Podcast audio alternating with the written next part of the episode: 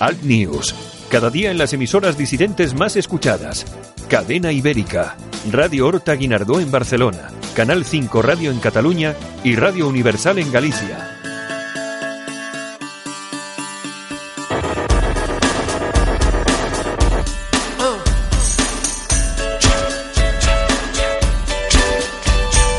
Escuchas Alt News, noticias alternativas en cadena ibérica, con Santiago Fontenla.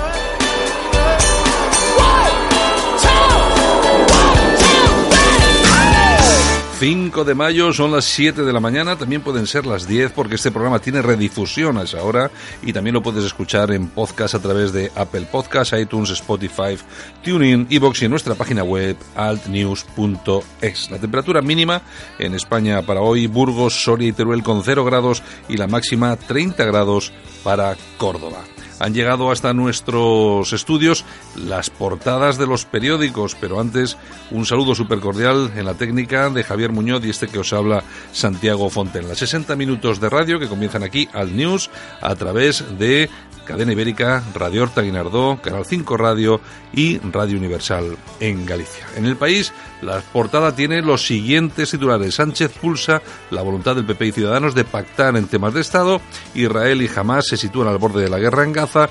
La Generalidad utiliza un acto de Matausen para defender el proceso. El Supremo ve legal la lista de Puigdemont, pero delega en los jueces ordinarios. En el mundo, Sánchez pretende gobernar solo a izquierda y a derecha. La policía copió la llave de uno de los domicilios de Bárcenas para asaltarlo. El PP Vasco, el declive del partido de los 20 asesinatos.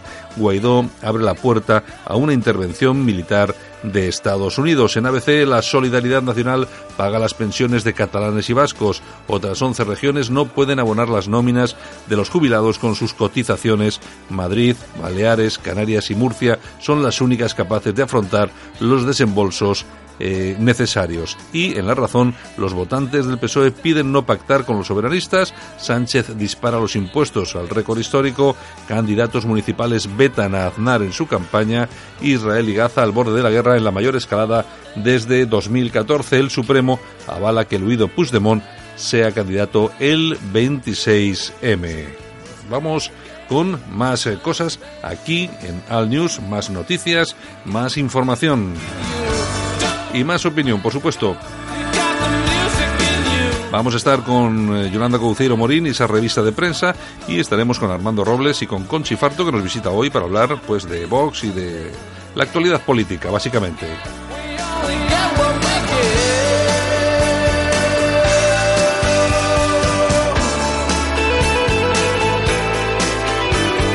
Ya sabes que en Madrid estamos 96.67 de la FM y por supuesto nos tienes a vuestra disposición en las emisoras en Cataluña a través de Canal 5 Radio y Radio Horta Guinardó y en Galicia a través de Radio Universal.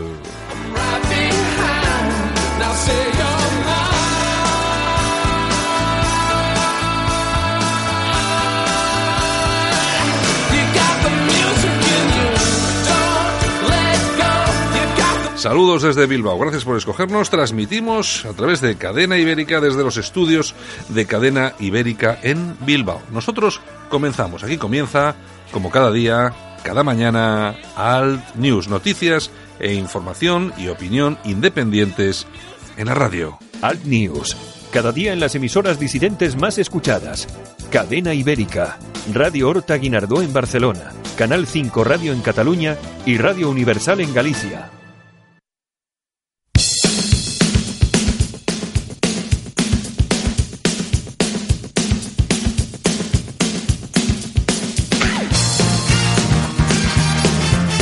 Feliz... Eh, Lunes. no, yo- iba a decir feliz Ramadán, pero... Eh, pues, pues no, muy bien. no va a ser el caso y tal, y una cosa y la otra y tal. Oye, nada, que feliz semana que empezamos ahora, ¿eh? Exacto, con el de la mano de Katrina and the Waves.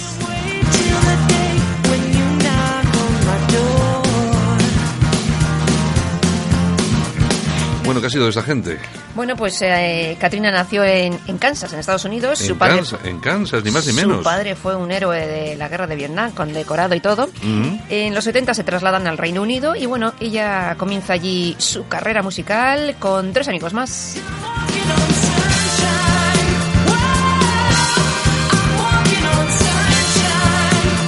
Pues tú fíjate que yo estoy viendo lo de los miembros del grupo, aparte de Katrina.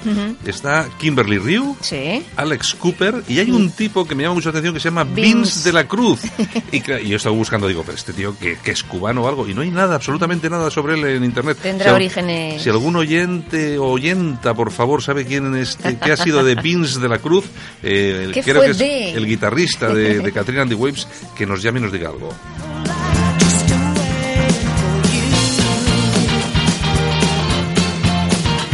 Bueno, pare- podría parecer que Katrina and the Waves es un grupo musical de un solo éxito, pero no, porque incluso ganó A- Eurovisión en el año 97, además con una diferencia de puntos importante. Mm, Dicen que la más, la más grande de, de la sí, historia, sí, ¿no? Sí, sí, sí, sí, la verdad que sí.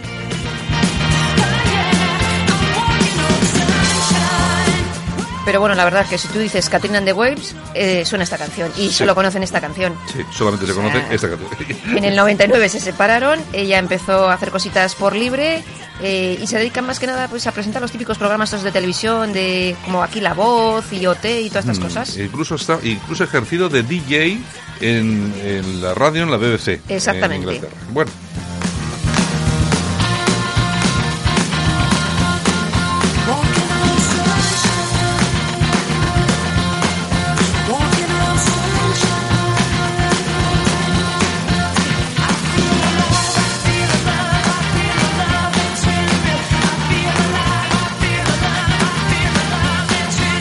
Y que conste que Katrina Leskanich, que se llama así, que se apellida así, me ha quedado por oye, tiene 59 añitos ya, ¿eh? O sea Que que... el tiempo pasa para todos. El tiempo pasa para todo. Estoy viendo una fotito aquí como que no quiere la cosa y bueno, oye... Se mantiene, ¿eh? Se mantiene bien, ¿eh? Sí, yo está creo que guapetona. Está guapetona. bien. Tiene su edad. Pero bueno, ya pero bien años. llevados. Como tú. como tú, Exactamente, tienes igualita. Ya, ya tienes 34 añitos y... Exacto, mañana 35.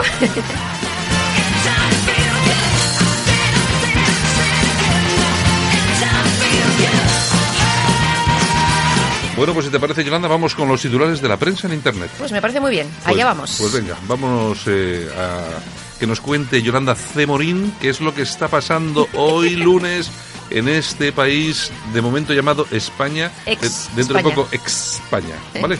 Vamos allá.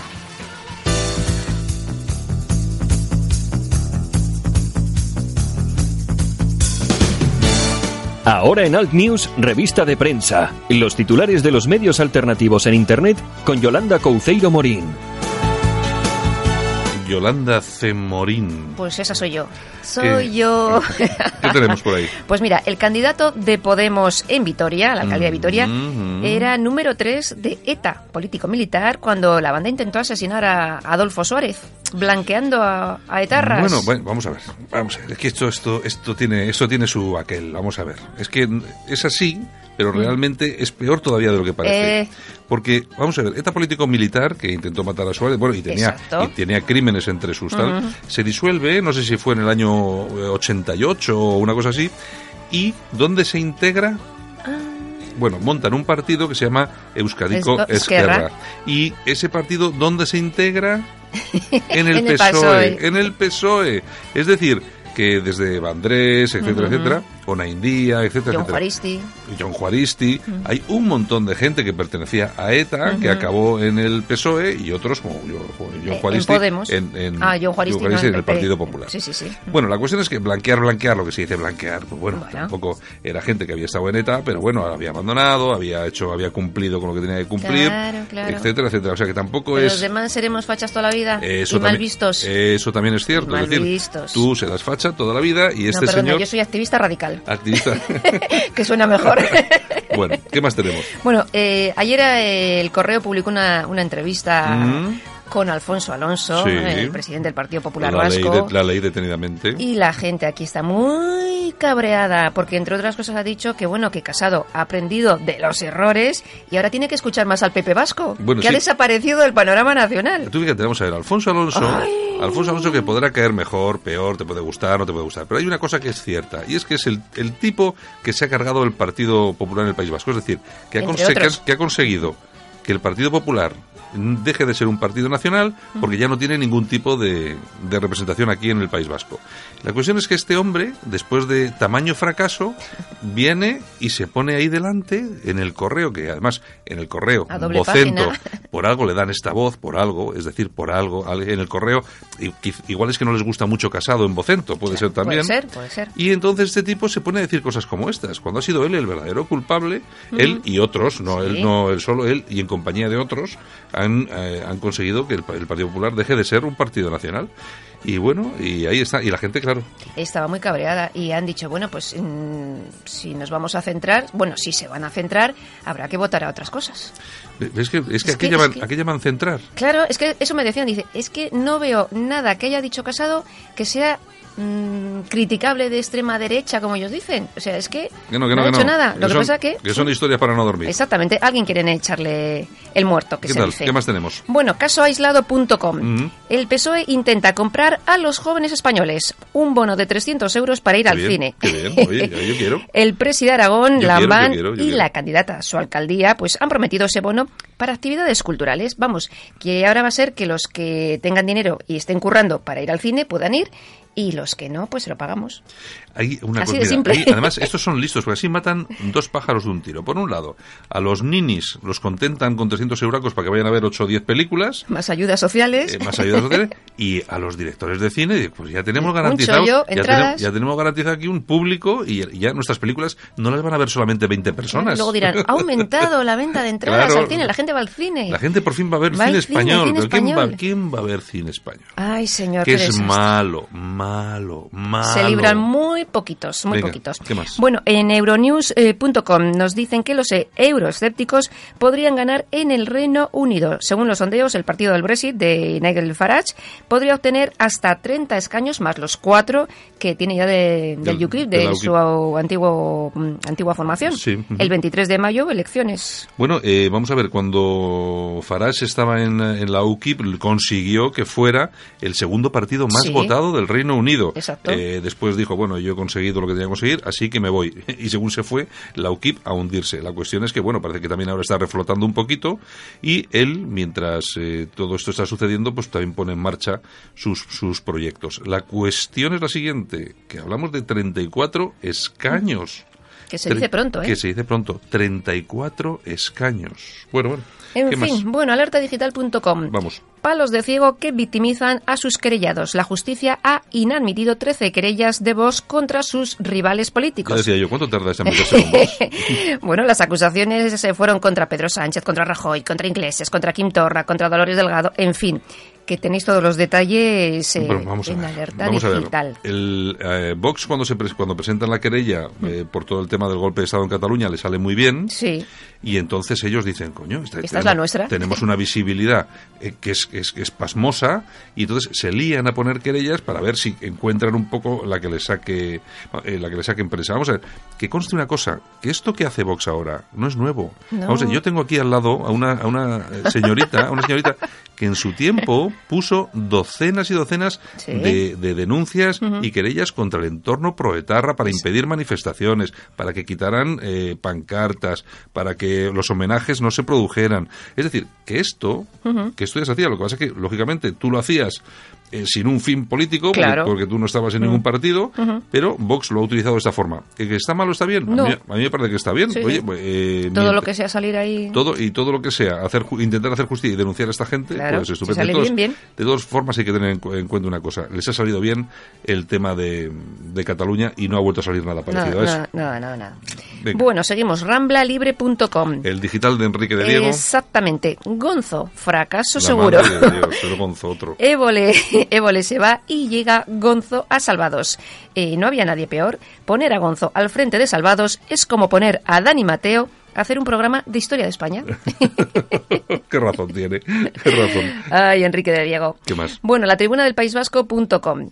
Los socialistas quieren excluir a Vox, con 24 escaños, de la mesa del Congreso. Según IZ, Vox no es constitucionalista porque muchas cosas que plantea están fuera de la Constitución. Dice IZ, tú fíjate quién lo va a decir, Hombre, que hombre. durante los años 2006 y 2010 el Partido Socialista Catalán gobernó con los indepes de, de Esquerra, ¿no? bueno y Pedro Sánchez de Pedro Sánchez, vamos. con el apoyo Claro. a mí vamos a ver a mí me gustaría vamos a ver es que Vox eh, tiene cosas que no son constitucionales. Vamos a ver, déjese usted decir que tiene cosas y dígalas. Vamos a ver, exactamente, ¿qué cosas tiene Vox que no son constitucionales? Eso es. Es que me gustaría saberlo, porque vamos a ver, que yo sepa en este país hay libertad eh, de expresión, libertad de pensamiento, da igual. Que un partido diga, si yo el día que yo pueda voy a quitar las autonomías, ¿eso es anticonstitucional? No, es una opinión. Es una opinión, es una idea política de un partido que si tiene la suficiente representación y le apoya a los españoles, pues podrá hacerlo. ¿Quién, quién iba a pensar que en este país eh, la ley del, eh, por ejemplo, del divorcio? Oye, Dios mío, la ley del divorcio es algo, algo que no sé qué. Llegó. Y llegó. Claro. ¿Por qué? Como porque- tantas otras. Claro, porque la gente se pone de acuerdo, los partidos se ponen de acuerdo y dicen, oye, hay que facilitar este tipo de cosas y hay que hacerlo. Y van y lo hacen. La cuestión es la siguiente. Más allá de lo que dicen esto anticonstitucional, lo que tienen es miedo. Claro. Tienen miedo, miedo. Aquí pueden ocurrir dos cosas. No va a ocurrir lo del medio. O Vox se estanca y va hacia abajo, o Vox eh, se impulsa hacia arriba. Vamos Sí. a verlo en las europeas, que puede ser el tema. eh, tal. Y eso es el miedo que tienen, que lleguen las europeas y que pase como con Farage, que tengan, Claro. que tengan 30 eurodiputados. Exacto. Claro, es que, hombre, también es cierto, y yo no sé todos los que nos conocen y nos escuchan eh, si pensarán igual que yo, pero me- yo estoy muy decepcionado con el papel de Vox en Andalucía. No veo que haga absolutamente nada más que lo normalito. Me dice, no, es que se han encontrado 60 chiringuitos. No, perdón, es que esos chiringuitos los ha encontrado el Partido Popular, incluso Ciudadanos. Claro. Pero es que ahí no ha intervenido para nada Vox. Y a mí me está defraudando en ese, en ese aspecto. Y ya veremos a ver qué es lo que pasa ahora que van a estar en el Parlamento y qué van a hacer más allá de ocupar 24 escaños por los que van a cobrar un sueldo. Exactamente. Esperemos que den la batalla ideológica ahí dentro. Esperemos. Esperemos no verles con el Candy Crush como Con el Candy. Crush.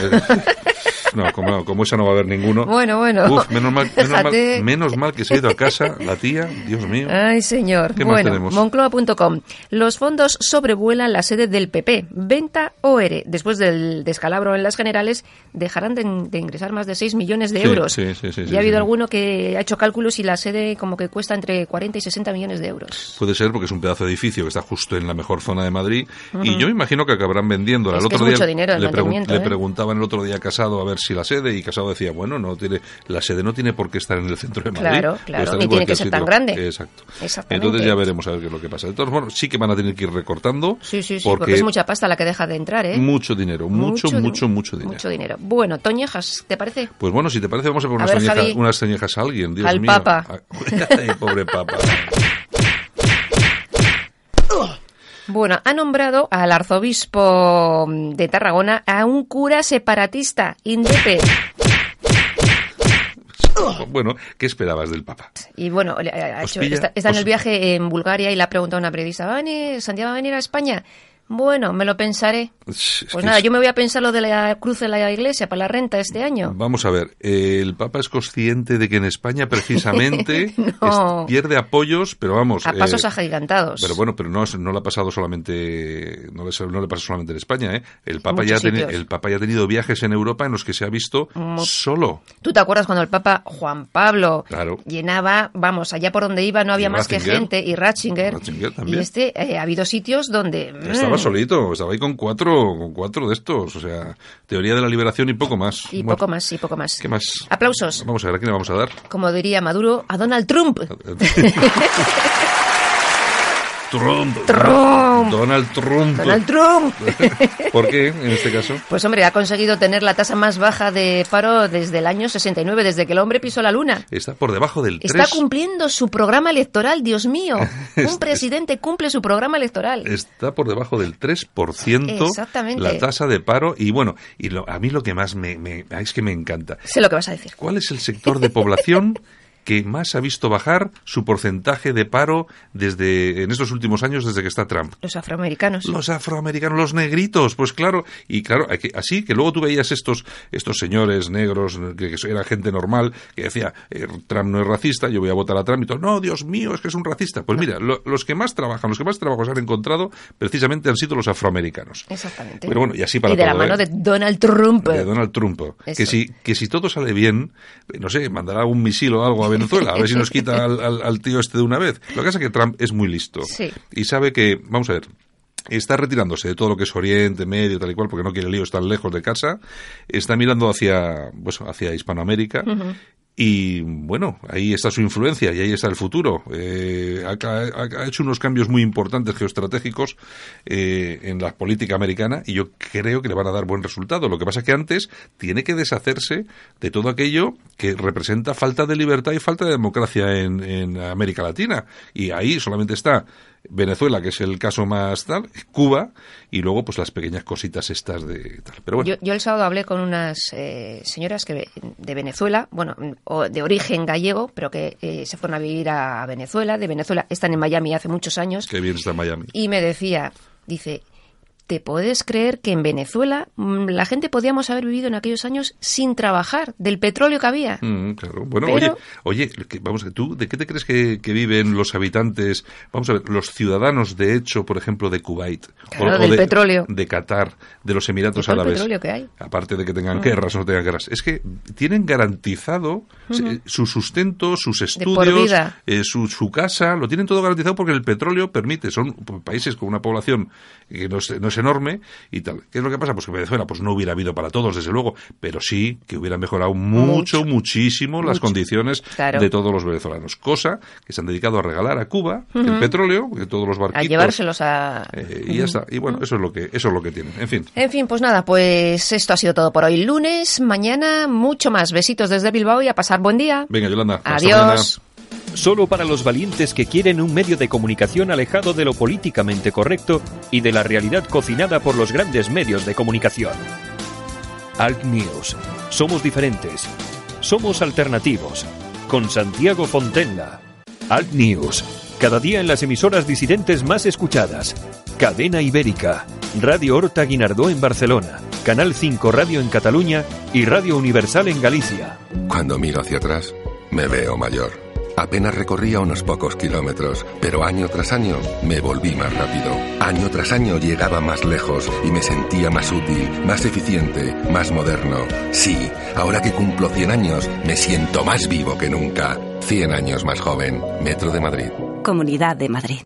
En Alt News, La Ratonera, un espacio de análisis de la actualidad con Armando Robles y Santiago Fontenga críticos, ácidos, alternativos, otra lectura políticamente incorrecta de lo que sucede en España, Europa y el mundo, y no nos cuentan.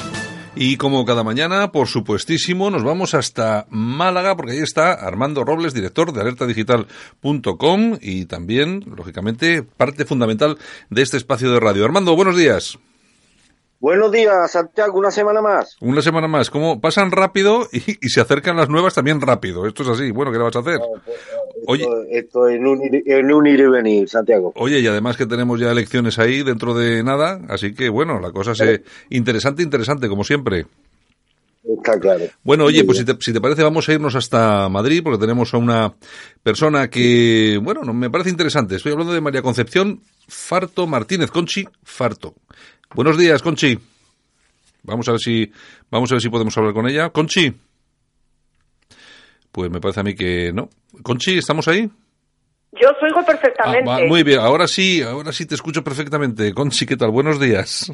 Buenos días, ¿qué tal? Bueno, oye, nada, que he visto que habías publicado un artículo en Alerta Digital. Eh, yo creo que es una especie de carta, ¿no? Lo que has publicado ahí, que te ha publicado ahí Armando. Eh, que es bastante crítica con Vox, pero bueno, antes de entrar con eso te quiero preguntar, pues tú eres, eh, eres abogada, estás en Madrid, eh, ¿qué te han parecido los resultados de las elecciones? Bueno, en primer lugar, yo no soy abogada. Yo regento un despacho de abogados junto a mi pareja y yo soy la gerente del despacho. Ah, bueno, que, tampoco está, soy abogada. que tampoco está mal, tampoco está mal. No, en absoluto. A ver, las elecciones me han parecido pues muy tristes porque realmente eh, los votos de la derecha no se han diferenciado tanto de los de la izquierda, pero el gran problema ha sido que al dividirse el voto de la derecha en lo que mal se ha llamado bloque de derechas, porque yo no entiendo que Ciudadanos sea un partido de derechas, y luego la división con PP y Vox pues ha quitado la hegemonía del Partido Popular y ha hecho que eh, Pedro Sánchez vuelva otra vez a ocupar la Moncloa. El problema que ha sido que el, el Vox ha upado a, Pedro Sánchez, ha upado al socialismo y él durante toda la campaña sí lo ha intentado. Bueno, tú, Conchi, hasta el año 18, si no me equivoco, eh, fuiste una, una, de las personas responsables de Vox en, en algún barrio de Madrid, en Chamberí más concretamente, ¿no?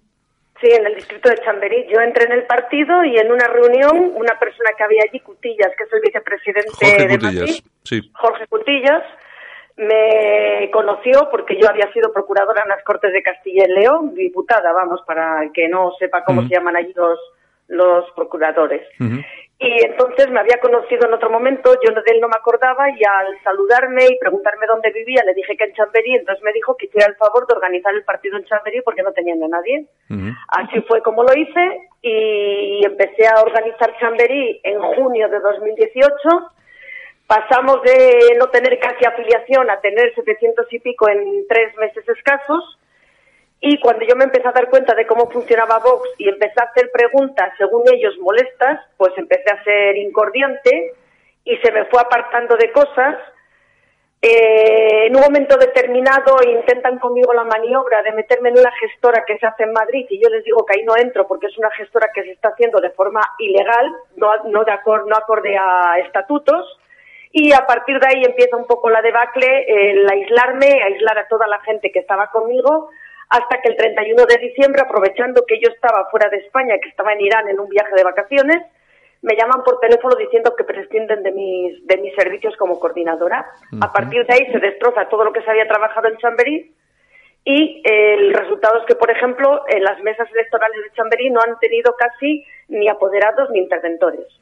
Por Una- ejemplo. Que esa es una cuestión que te ha extrañado a ti porque tú dices, bueno, si hay tantos afiliados, ¿cómo no hay apoderados y todo ese tipo de cosas, no? Exactamente, lo que pasa es que esto se vio que hubo un antes y un después de las elecciones andaluzas. Hubo un antes de las elecciones andaluzas en que Vox iba un poco llevado por la inercia, pero ellos no sabían o no pensaban, nadie pensaba que en Andalucía se iba a sacar lo que sacó Vox. Entonces, a los señores del corralito de Vox, que son Rocío Monasterio y Iván Espinosa de los Monteros, Abascal, Smith y Cabanas y cuatro o cinco más por ahí, no más, empezaron a ver que el control de Vox se les iba. Entonces, ¿qué hacen? Dar la orden de que a partir del momento de las elecciones andaluzas nadie sale a la calle a llevar la propaganda que llevábamos, a hacer los actos que ya hacíamos, a hacer las mesas que hacíamos y a partir de ahí Vox pierde toda la estructura.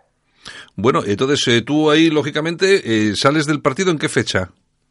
Yo no he salido del partido todavía. Ah, tú Yo sigues. estoy en Vox, claro, yo estoy en Vox porque yo tengo un problema. Yo he presentado dos escritos a la comisión sin garantías, porque es una comisión que nadie sabemos quién la forma, y yo he presentado dos escritos pidiendo explicaciones de por qué a mí se me quita de ese cargo y por qué se han hecho las cosas como se han hecho. Porque lo más fuerte de todo esto es que no se va contra mí, sino que el día 22 de diciembre a todo un distrito, que es el distrito de Chamberí, que son más de 150.000 habitantes, Ujú. es casi como una provincia de, de España, como puede ser León o Zamora, ¿eh? Resulta que se nos cierran todas las redes sociales por decreto. Sin avisarnos ni nada, se cierra el WhatsApp, se cierra el Facebook, se cierra eh, Instagram, se cierra todo. Y, no, y Twitter, y nos dejan sin nada. Y a todo, el, a todo el distrito bloqueado. O sea que tú a día de hoy sigues pagando la cuota, eres militante de Vox. Yo he dejado, la última cuota que pagué fue la de, la de marzo, sí, soy militante de Vox, sí. Bueno, la bueno. de abril no la he pagado. Claro, bueno, sí, pero bueno, mientras pasa- vas pagando las cuotas, eres militante. Oye, hay una cosa que te quiero preguntar y luego ya dejamos a nuestro amigo Armando que te pregunte alguna cosa, pero hay una cosa que me ha llamado mucho la atención, que es la cuando haces eh, referencia a unas votaciones eh, telemáticas y a una dirección de correo que es afiliadosbox.gmail.com. ¿Qué es esto? Sí. Que me ha llamado mucho la atención. Pues eso es unos listados que se nos dan y en los listados hay un montón de gente que por ser gente mayor o gente que por lo que sea no tiene mail, se le da, ese, se le da esa dirección. Entonces esa dirección es una dirección que está en poder de alguien de Vox que yo no sé quién es y que ellos desde esa dirección supongo que hagan con ella lo que crean conveniente. Entonces, eh, toda esa gente que tiene todo ese listado de afiliados en el que aparece eh, afiliados sin mail tal, Sí. como tú has dicho muy bien, Sí. Esa gente no sabemos cómo va su voto ni a dónde va.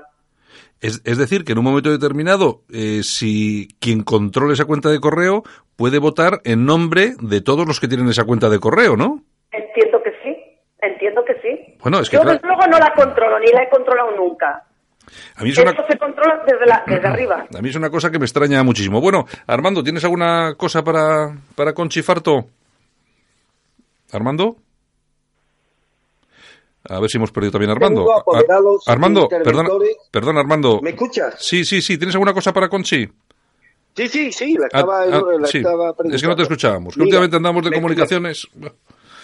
Digo, Conchi, que a mí me ha llamado la atención. Vos has tenido apoderados e interventores en menos del 50% de los colegios electorales de España. Sin embargo, si nos atenemos a lo que nos cuenta la oficialidad de vos, vos cuenta con un número de 50.000 militantes, que no es una cifra desdeñable. ¿Por qué no se han cubierto todas las mesas, según tú, Conchi? Con esos 50.000 militantes se podrían haber, haber cubierto perfectamente. Claro que se podían haber cubierto, pero no ha interesado cubrirlas. Es lo que estoy eh, acabo de comentarle a Santiago. Yo no sé por qué, y me lo tiene que explicar la cúpula de Vox, por qué se ha pegado el frenazo que se pegó en Vox y de haber sido un partido que podía haber sacado un número sufi- suficiente para dar la gobernabilidad a la derecha, ¿eh? Sin embargo, ha sido un partido que se ha quedado en unos, en unos resultados que han sido francamente un fracaso. Porque si nosotros extrapolamos la- los votos que tuvieron en Andalucía a los votos que podía haber sacado en toda España, no, no hubiéramos sacado 24 escaños, hubieran sacado mucho más. Y si vos saca entre 50 y 70 escaños que podía haber sacado, entonces el gobierno estaría en manos de la derecha, del PP ayudado por Vox y, apoyado también por Ciudadanos. ¿Qué ha ocurrido? Que a Vox no le interesaba esto. Vox no quiere tener más que un pequeño control para colocar a los suyos. Y de hecho, Vox ha ido colocando a la gente en las listas que eran sus conocidos. Y de ahí que rompió todas las estructuras del partido. Al romper las estructuras del partido, los afiliados han quedado pues, como pollos sin cabeza. Desde que yo he marchado el 31, bueno, desde que me echaron de, la, del- de ser la coordinadora de Chamberí, el 31 de diciembre han tenido otros dos coordinadores y la gente ya no sabe a quién llamar ni a qué, ni a qué atenerse. En vísperas de las elecciones a mí me estaban llamando afiliados diciendo es que quiero contactar con vos y no me cogen el teléfono porque siguen teniendo solo una línea telefónica. Entonces, si no han tenido más eh, gente es porque no han querido.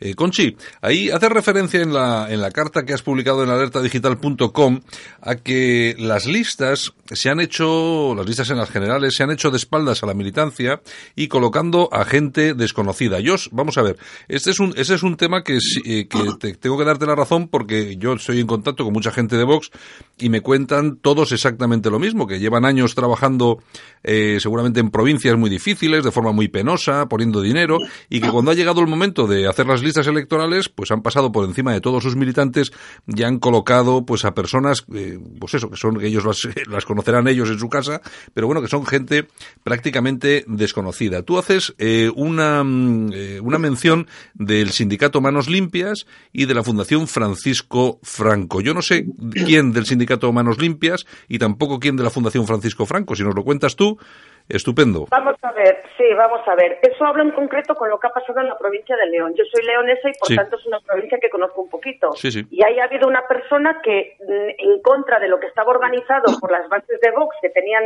hecho su comité provincial y demás, ha llegado una persona que se llama Jaime Alonso, que ha sido la persona que es vicepresidente de la Fundación Francisco Franco hasta hace muy poco portavoz, y ha hecho las listas como a él le ha dado la gana y como él ha querido hacerlas.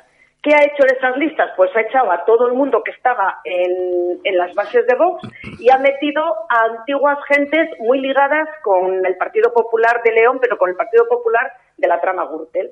Entonces, eh, Jaime Alonso tiene una relación con el sindicato Más Nos Limpias, porque fue abogado de este sindicato, estuvo muy relacionado con ese sindicato y tiene la relación obviamente con la Fundación Franco, en la que ha estado saliendo de portavoz hasta hace dos o tres meses, que es cuando empieza a meterse en Vox eh, en León. Ella estaba en Vox, ¿eh? pero se mete eh, en, la- en plena actividad en León y es cuando hace las listas de León a espaldas de los, de los afiliados, hasta el punto de que en el Bierzo él elija a dos personas que habían estado en el Partido Popular, eh, Fátima Placer y Ángeles Curero, habían estado en el Partido Popular, se habían ido y habían estado en no sé qué otro partido, y entonces a, eh, Jaime Alonso les coge para Vox.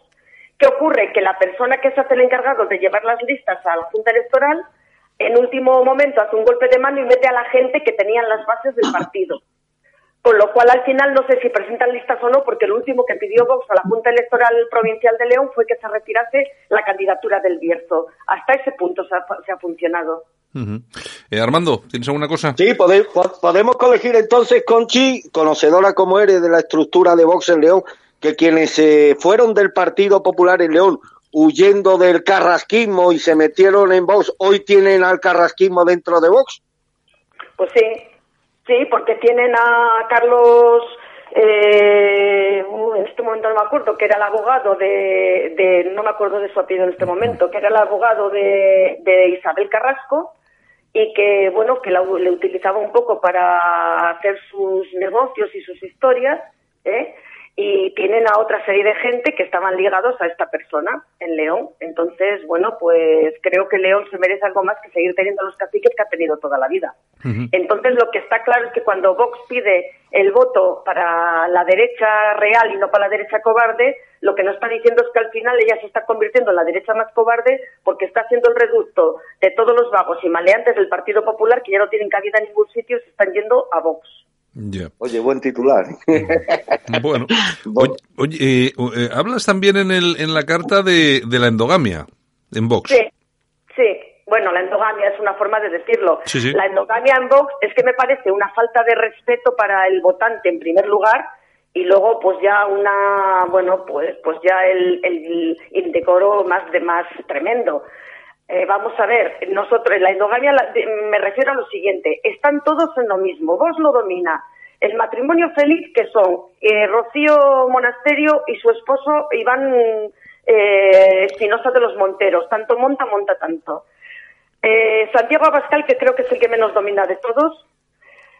Ortega Smith, y luego tienen a Cabanas, que es un poco el, bueno, pues el que lleva los asuntos monetarios y más menos mm, románticos, dijéramos por decirlo suavemente, y dos o tres más.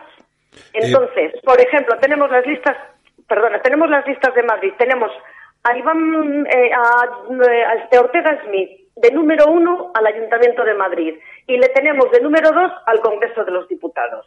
Tenemos a Pedro Fernández de número dos al, Ayuntamiento de Madrid y le tenemos de número uno al Congreso de los Diputados por Zaragoza. Los dos han salido.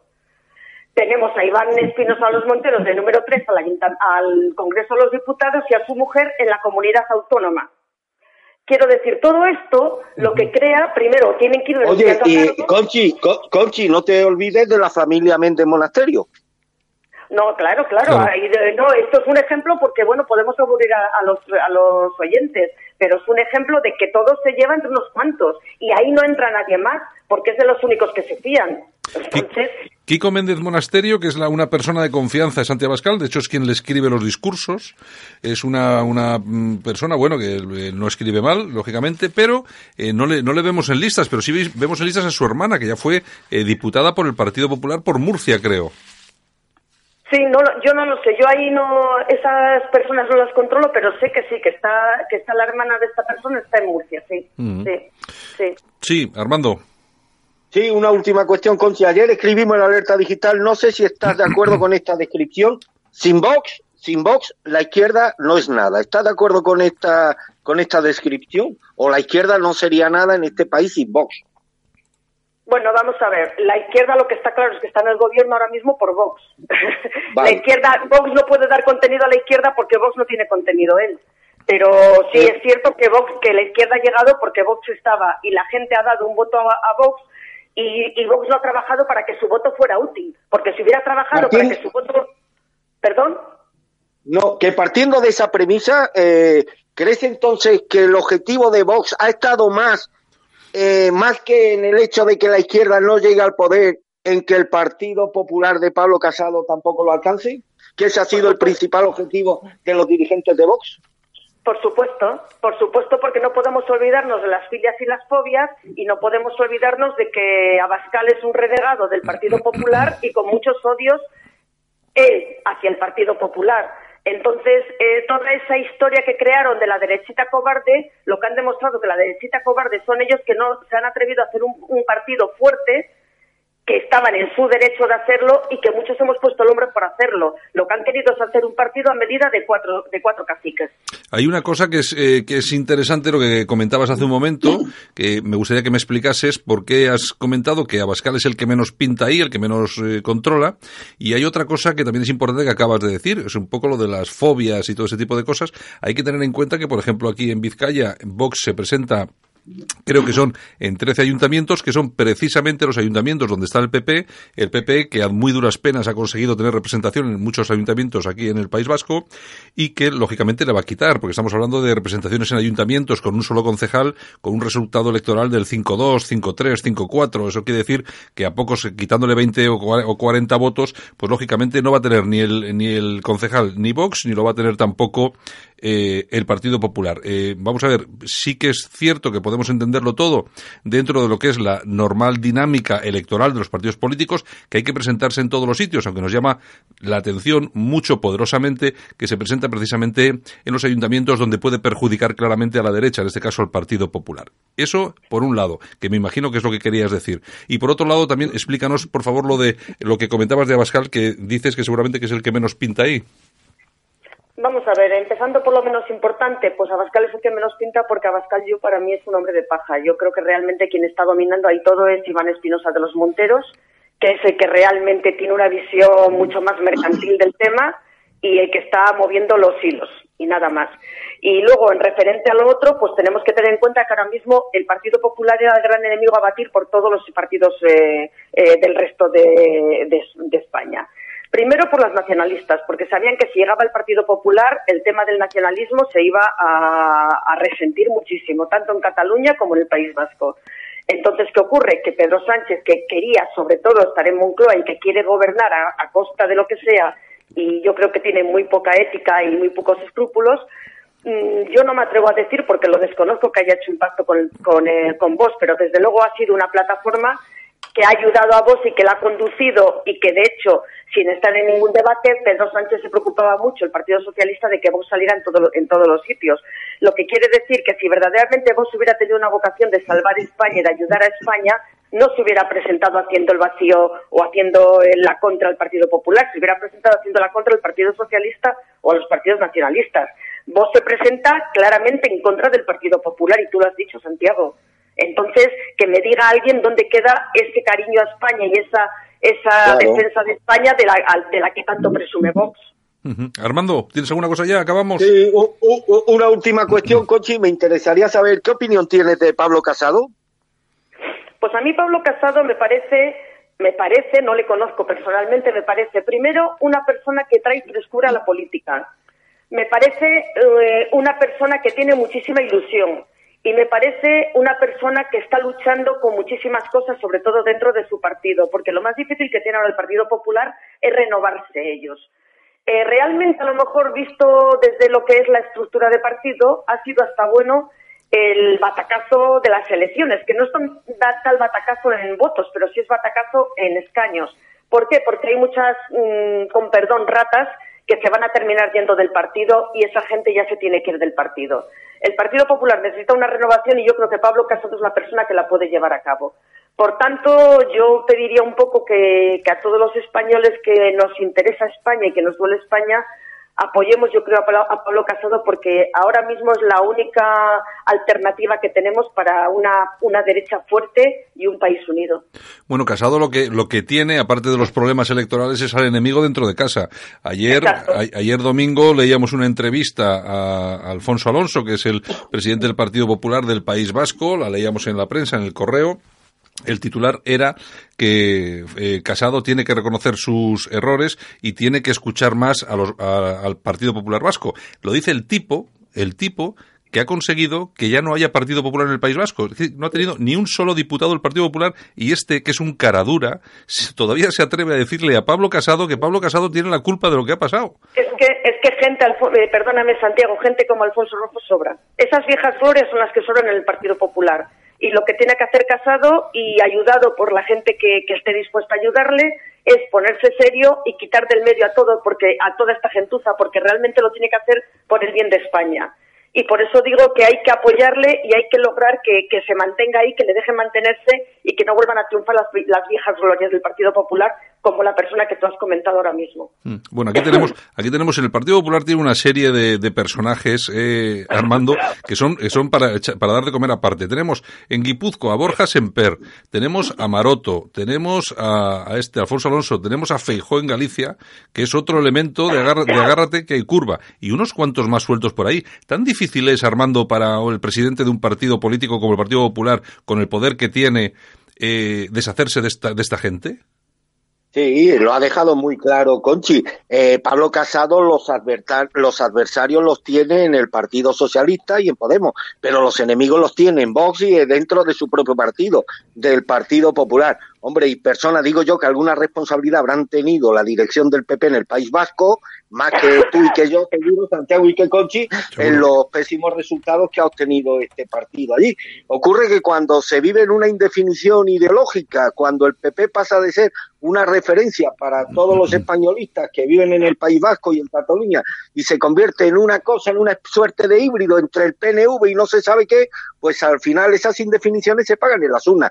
Y responsabilidad de esas indefiniciones la ha tenido Samper, la ha tenido Maroto, la ha tenido Alonso, en mucha mayor medida que la responsabilidad que haya podido obtener Pablo Casado, que lleva, como quien dice, cuatro días. Yo estoy de acuerdo con Conchi en que se abre un proceso de renovación dentro del Partido Popular. Si más o menos Casado es capaz de salvar los muebles en estas próximas elecciones municipales, hombre, pues va a tener cuatro años y la perspectiva de unas elecciones en el horizonte para hacer una limpia dentro que creo que buena falta le hace al Partido Popular y al conjunto de España. El partido, yo no consigo una España sin una referencia política como la que ha representado el Partido Popular en los últimos 40 años, Santiago. Bueno, y, y de esa... Si me permitís una cosa, yo creo que también hay que reconocer que la valentía de Pablo Casado presentándose al Congreso y complicándose la vida de esa manera, hay que reconocerla y hay que respetar ese liderazgo. Si el Congreso hubiera ganado Soraya, probablemente el Partido Popular se hubiera dinamitado. Entonces, eh, podrían haberse presentado otros.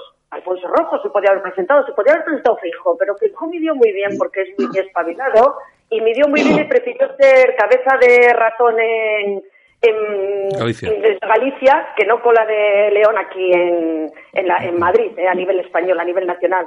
Por tanto, yo a todos esos varones les diría respetar al líder, uniros, pero ya no por el Partido Popular, por el bien de España. Estamos en una situación muy crítica y creo que es la hora de unirnos todos. Y por eso mi lucha Ahora, contra Oye, hay algo que debemos que debemos reconocer, un mérito que debemos reconocerle a Santiago Abascal y yo estoy dispuesto a reconocérselo esta mañana. Yo no he conocido a muchos españoles que sin apenas estudio, sin un currículo ni sin hacer oposiciones, lleve 40 años viviendo de la cosa pública. No, hombre, 40, 40 no lleva, hombre. 40 no, lleva, 20, 20, años, perdón, 20 años, 20, años, 20 años viviendo de la cosa pública. Eso es uno de los cánceres con los que deberíamos determinar en la, en la cuestión política. Y es que en la política entre gente que realmente cuando se tenga dónde ir para evitar pesebreros que votan lo que les dice el jefe del partido. Y el problema de vos es que se está rodeando de gente que no han tenido oficio ni beneficio hasta ahora. Y de hecho, mm, hay muchos en las listas que han salido diputados y que no tenían dónde caerse muertos. Oye, y ya que estamos en el tema, y ya que estamos hablando del, del Partido Popular, esa debacle en escaños eh, del PSOE, oye, ¿qué os parece? Os lo pregunto, porque a mí me, me, llama poderosísimamente la atención, porque tenemos una España, que, una España que está, vamos, en vía de derrumbe. ¿Qué os parece el asunto de que Puigdemont ahora tiene derecho a presentarse a las europeas, pese a ser un prófugo de la justicia? Conchi. Hombre, yo desconozco. Si la ley lo permite, pues es que la ley está mal hecha, pero si es la ley hay que respetarla, no nos queda más. Lo que no entiendo es por qué Puigdemont sigue siendo un prófugo de la justicia, porque yo creo que nuestro Estado tiene resortes suficientes para traer a Puigdemont a España. Creo. Yo no puedo decir más de eso. ¿Tú cómo lo ves, Armando? Le queda respetar la ley.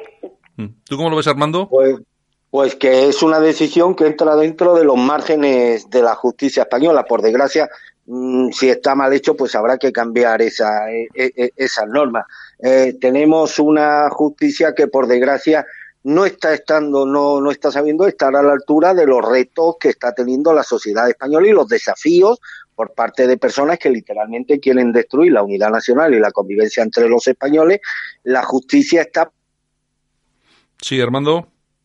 Armando se ha ido, pero yo diría... Armando, Armando, Armando se ha ido, sí. Armando se ha ido. Yo diría, Santiago, que la justicia, hay que romper una lanza en nombre de los profesionales de la justicia. El problema de la justicia es que la están haciendo políticos que no saben hacer un cero con un canuto y que están condenando a un país a vivir una ilegalidad legal que nos está llevando a una moralidad y que nos está llevando a un desencanto democrático y eso es muy serio. Está claro. Eh, Armando, ¿sigues por ahí o...? Sí, sí, ah. eh, se me había cortado la llamada, lo siento. Vale, muy bien. Eh, no digo que la justicia tiene que dar respuesta a los desafíos en los que vive, a los que se enfrenta una, una sociedad. Probablemente temas como el que ahora tienen como protagonista Puigdemont y a los golpistas catalanes hace 20 años no existía con la intensidad con la que existe hoy. Y yo creo que la justicia tiene que dar tranquilidad a los ciudadanos y difícilmente se puede entender desde la perspectiva de un ciudadano español normal y corriente que un prófugo de la justicia esté siendo legitimado nada menos que por los órganos jurisdiccionales para su participación en política sin cumplir las reglas básicas de juego. Es decir, de la misma manera que a un preso eh, condenado en firme se le priva, eh, se le privan de sus derechos a la hora de votar, y me parece hasta cierto punto lógico, lo que no se entiende es que una persona que precisamente ha eludido la acción de la justicia española se pueda presentar como máxima garante del Estado de Derecho, que es la justicia en cualquier país civilizado, se pueda presentar a, a las elecciones de ese mismo Estado y además con un planteamiento y un objetivo que no es otro que la ruptura de ese Estado, de ese país y la quiebra de la convivencia entre los ciudadanos. Es algo que, insisto, no se entiende desde la perspectiva de cualquier ciudadano normal y corriente y esto no, no ayuda precisamente a, a que los órganos jurisdiccionales gocen de la credibilidad que por desgracia hoy no tienen para muchísimos españoles. Bueno, en fin, nosotros que vamos a despedir a nuestra eh, contertulia de hoy, a Conchi Farto, esperamos tenerte más en más ocasiones por aquí, Conchi. Cuando queráis, un placer. Muchísimas gracias. Venga, muy bien, hasta luego. Un abrazo muy fuerte. Venga, un beso. Adiós, adiós, Armando. Adiós. En Alt News, las opiniones de los más relevantes protagonistas de la información alternativa. Bueno, Armando, pues nada, yo creo que interesante la entrevista, el rato que hemos pasado con Conchi Farto, ¿no? muy interesante, se le notaba que tenía ganas de hablar, es una mujer además precedida por una trayectoria política, fue procuradora en las Cortes de Castilla y León por el Partido Popular y como tantos dirigentes y militantes del PP se refugiaron en Vox pensando que Vox iba a hacer una cosa bien distinta a lo que por desgracia han descubierto que es. Y esto que hoy es Vox, pues se lo cuentan a los oyentes de Alniu muy poquito medio, entre ellos precisamente este. Pero hay que decir una cosa a favor de Conchi, es la fecundísima labor que hizo cuando estuvo al frente del distrito de Chamberí. Es creo que el distrito con mayor número de afiliados que ha tenido Vox en la Comunidad de Madrid. Y una mujer con una cierta experiencia que llegó muy ilusionada al partido de Abascal y que hoy lo habrán podido comprobar los oyentes esa ilusión, pues se ha tornado en desencanto, frustración y bueno, y desgraciadamente expectativa, expectativas frustradas. Una más y, y, lo que te rondaré morena. A mí, lo que, a mí lo que me llama poderosísimamente la atención es la cantidad de gente que, ha salido o ha salido muy mal o está a punto de salir de Vox. Yo no sé, vamos a ver, sí sé lo que pasa en Vox porque conozco a mucha gente, pero jamás he visto ningún otro partido me da igual el PP, el PSOE, el que sea, jamás he visto tanta gente desencantada y tanta gente saliendo por la puerta de atrás del, del partido y, y, siempre bajo fuego, entre comillas, amigos, es decir, eh, insultos, que somos arribistas, que no sé qué. Eh, me parece, me parece increíble lo que pasa, lo que pasa en Vox y eh, bueno, y esto lógicamente tiene, tiene su, tiene la contra, precisamente la ilusión de los votantes que sí que le dan su apoyo en las urnas, ¿no? Pero bueno, algo, tiene, que, algo, tiene, algo, tiene, algo tiene que pasar ahí dentro, Armando. Algo tiene que pasar. No, de momento, según me informan de, gente que está dentro y demás, de entrada el número de peticiones de alta en el partido se han ralentizado. Es decir, después de Vista Alegre hubo una media de 100, de 100 eh, peticiones de alta y me dicen, no termino de creerme esta cifra porque me, me, parece muy baja, que desde las elecciones del pasado domingo hasta ayer domingo por la noche, el número de peticiones de alta no superan las 40. Si este dato es exacto, estamos ante, bueno, pues el síntoma inequívoco de que el partido ha podido tocar, ha, podido tocar techo y espérate después de las elecciones municipales donde es muy probable que todas esas personas que no vean colmadas sus expectativas más que políticas económicas pues suyan como como como gatos escardados del partido y se produzca una auténtica avalancha muchos de los cuales bueno mucha de la gente que saldrá pues terminará volverá otra vez a refugiarse en el seno del Partido Popular. Es lo que ocurre cuando se crea una estructura personalista dependiente de cuatro o cinco personas, que son las que mangonean la cúpula dirigente de Vox, y se ningunea de esta forma no solamente a la militancia, sino a los coordinadores, a los coordinadores locales. Si yo te pregunto, Santiago, si y tú estás metido, eres un periodista que, que tienes que tener más información que el común de los ciudadanos. Si yo te pregunto a ti o tú me preguntas a mí si conocemos algún dirigente provincial de Vox más allá de los que de, los de la cúpula nacional, pues tendríamos que hacer grandes esfuerzos para mencionar un solo nombre.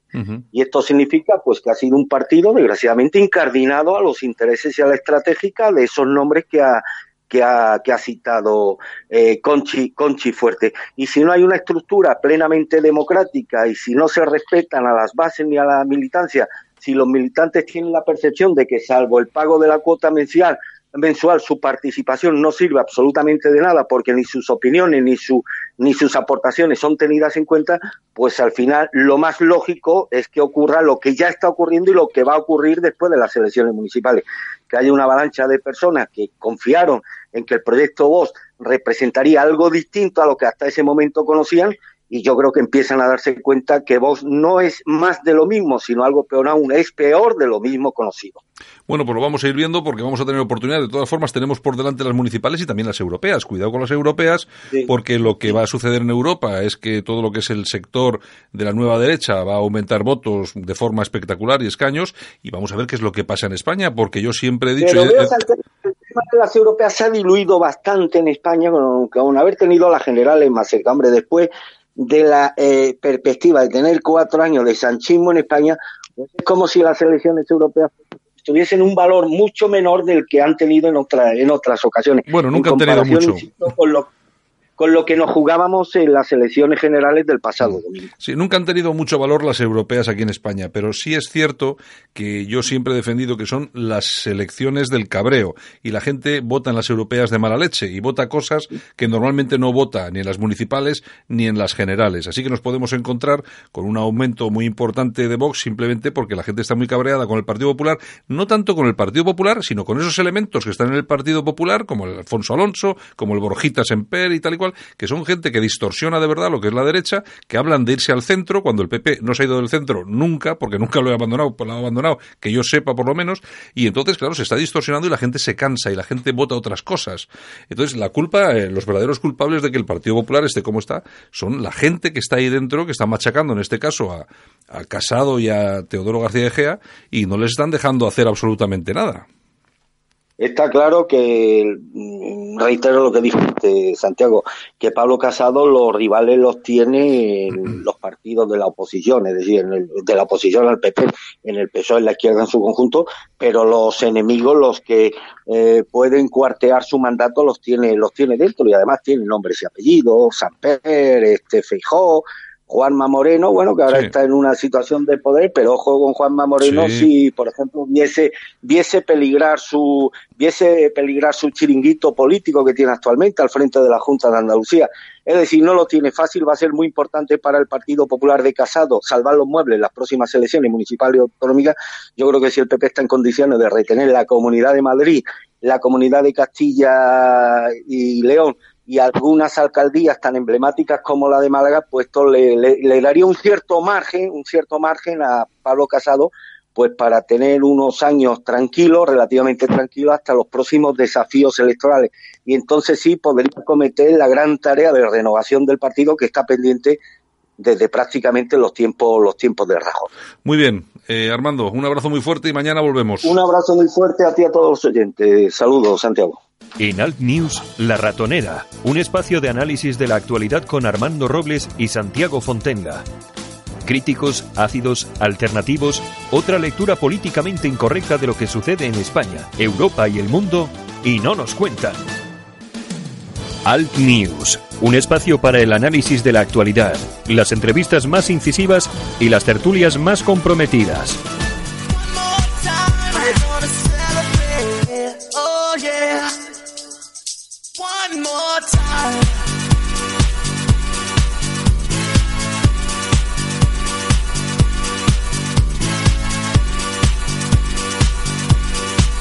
Pues muchas gracias por estar con nosotros durante estos 60 minutos de radio aquí en Cadena Ibérica, en Alt News, noticias, información y opinión alternativas. Hoy hemos estado con nuestra compi Yolanda Cemorín con esos, esa revista de prensa y hemos tenido tertulia con nuestro compañero Armando Robles y también con Conchi Farto, que nos ha hablado mucho eh, de Vox y cuál es la situación en el partido. Nosotros que nos despedimos, saludos cordiales de Javier Muñoz en la técnica, este que os habla Santiago Fontenla y mañana regresamos a este espacio de radio alternativo en el que unos días criticamos a unos, otro día criticamos a otros, siempre a quien se lo merece. Chao, hasta mañana.